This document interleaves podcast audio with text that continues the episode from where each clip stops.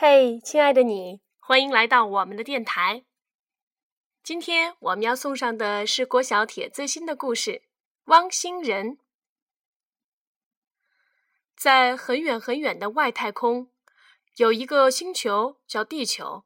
地球上有一种新鲜的说法：有四条腿，耳朵灵光，鼻子灵光，喜欢摇尾巴，声音汪汪汪的东西，不再叫做狗，改叫汪星人了。天哪！当这个消息穿越了两亿八千六百五十万光年，到达汪星雷达站的时候，汪星的雷达司令波音达汪轻蔑的大叫着：“这些愚蠢的地球人，他们竟然搞错了！”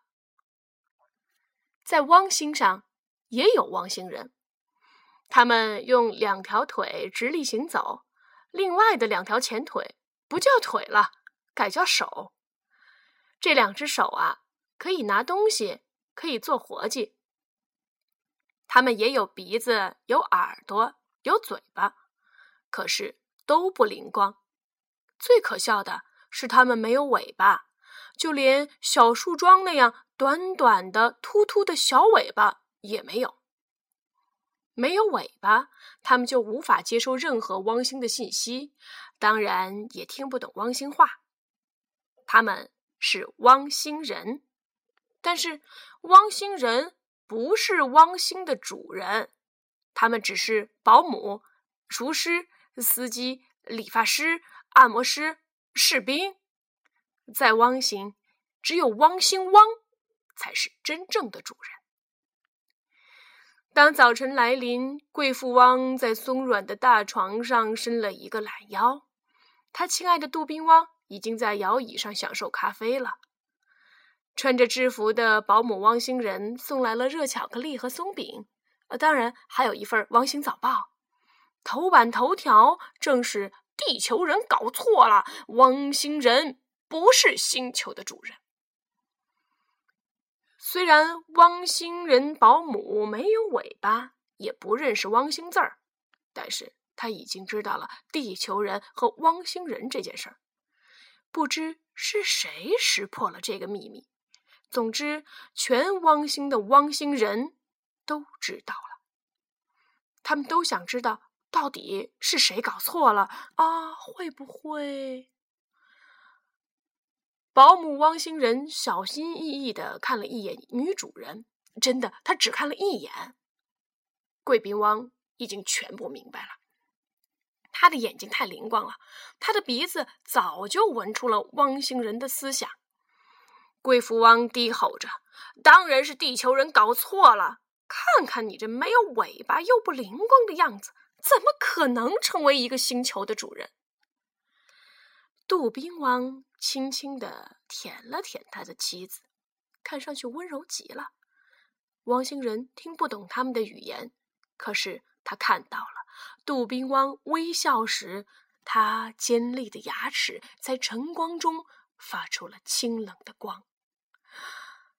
保姆汪星人倒吸了一口冷气，心里想着：“我没有尾巴，怎么可能享受得了松软的大床？我做不了星球的主人，一定是地球人搞错了。”午餐时，保姆汪星人送来了厨师汪星人做的牛排大餐。这是一块心形的牛排，旁边用骨头雕刻着精美的装饰。贵妇汪只尝了一小口，他的耳朵就警戒的抽动了几下，爪子突然从紧握变得分开，露出了锋利的指甲。他汪汪汪的高叫了几声，当然是地球人搞错了。看看你这没有尾巴又不灵光的样子，怎么可能成为一个星球的主人？厨师汪星人在地下室的厨房里。也听到了女主人愤怒的声音。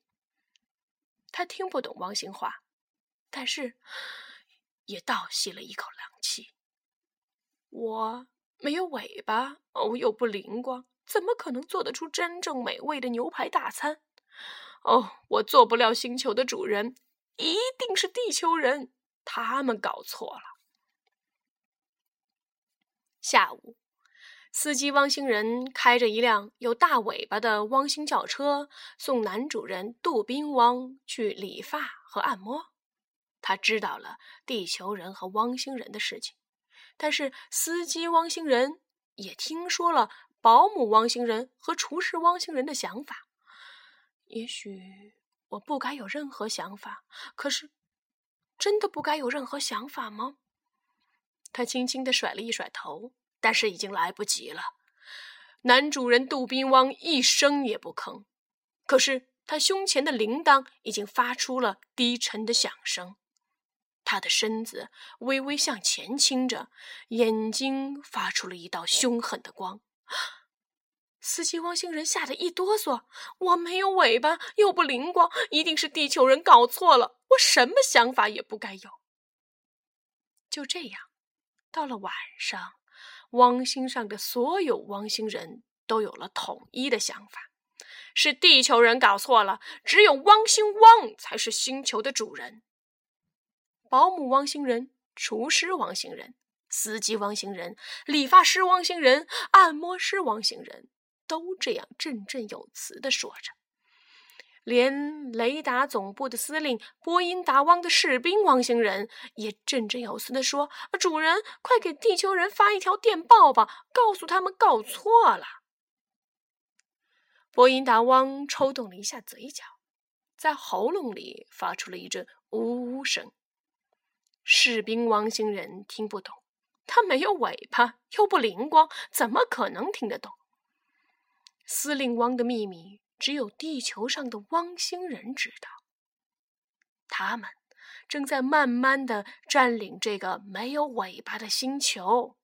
哼，谁才是真正的汪星人？等着瞧吧。